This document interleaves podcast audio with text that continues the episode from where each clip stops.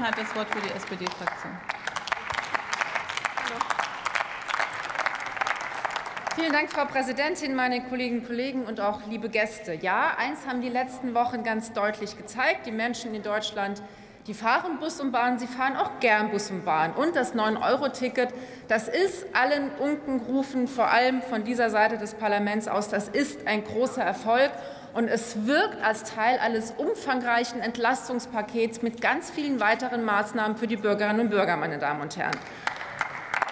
Und erste Zwischenergebnisse, ja, die zeigen ja auch schon, die Zahl der verkauften Tickets wurde schon genannt, dass vermehrt gerade Pendlerinnen und Pendler in den klimafreundlichen ÖPNV umsteigen. Ich finde, das ist eine gute Nachricht.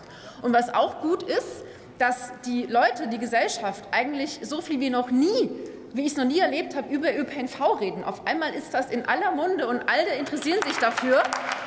Und auch das ist gut. Und genau diesen Rückenwind den müssen wir jetzt auch nutzen für unsere Diskussion, die wir ja schon längst führen, wie wir ÖPNV weiterentwickeln und wie wir ihn langfristig, ich sage nochmal, das Wort ist langfristig verbessern und stärken können. Und das wollen wir, das haben wir auch im Koalitionsvertrag ganz klar festgehalten.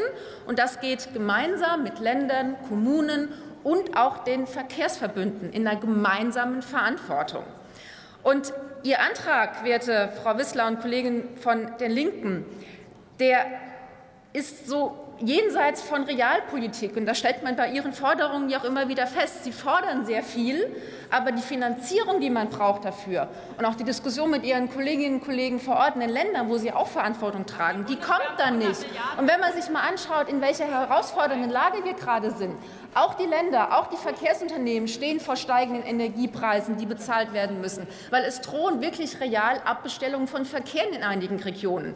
Und ja, natürlich wollen, müssen wir auch die Kapazität ausbauen, gerade in Mittelzentren, gerade in ländlichen Räumen. Da bringt mir auch ein günstiges Ticket nur begrenzt was. Und natürlich werden wir auch über Ticketpreise reden müssen. Aber all das muss eben auch realisierbar sein mit einer vernünftigen Grundlage. Und das fehlt bei Ihrem Antrag komplett. Und natürlich ja, auch der Bund wird sich weiter finanziell engagieren, auch mit einer Erhöhung der Regionalisierungsmittel.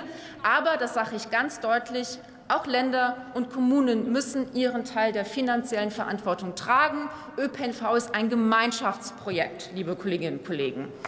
Und wir arbeiten ja bereits an dem Ausbau- und Modernisierungspakt mit den Ländern dran, eben ÖPNV zu dem Verkehrsmittel der Zukunft zu machen.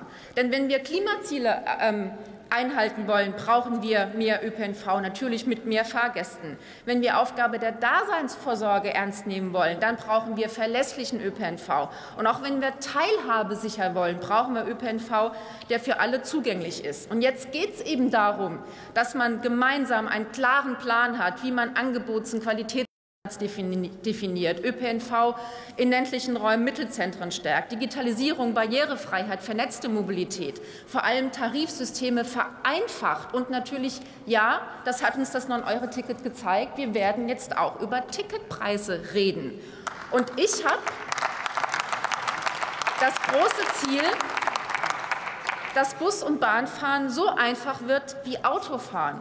Und genau das, finde ich, ist das große Erfolgserlebnis dieses Tickets, nämlich die Einfachheit, die bundesweite Gültigkeit, kein Tarifdschungel mehr, keine Unsicherheit mehr, wenn man irgendeine Tarifgrenze überschreitet, was man ja gar nicht mitkriegt.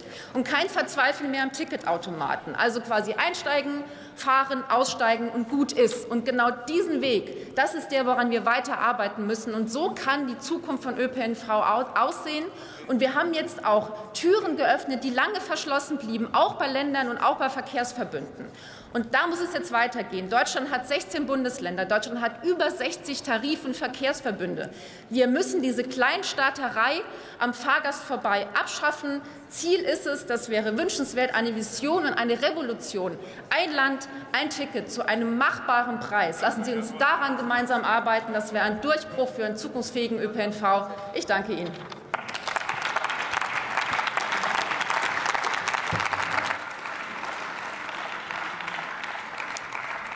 Michael Donn spricht für die CDU.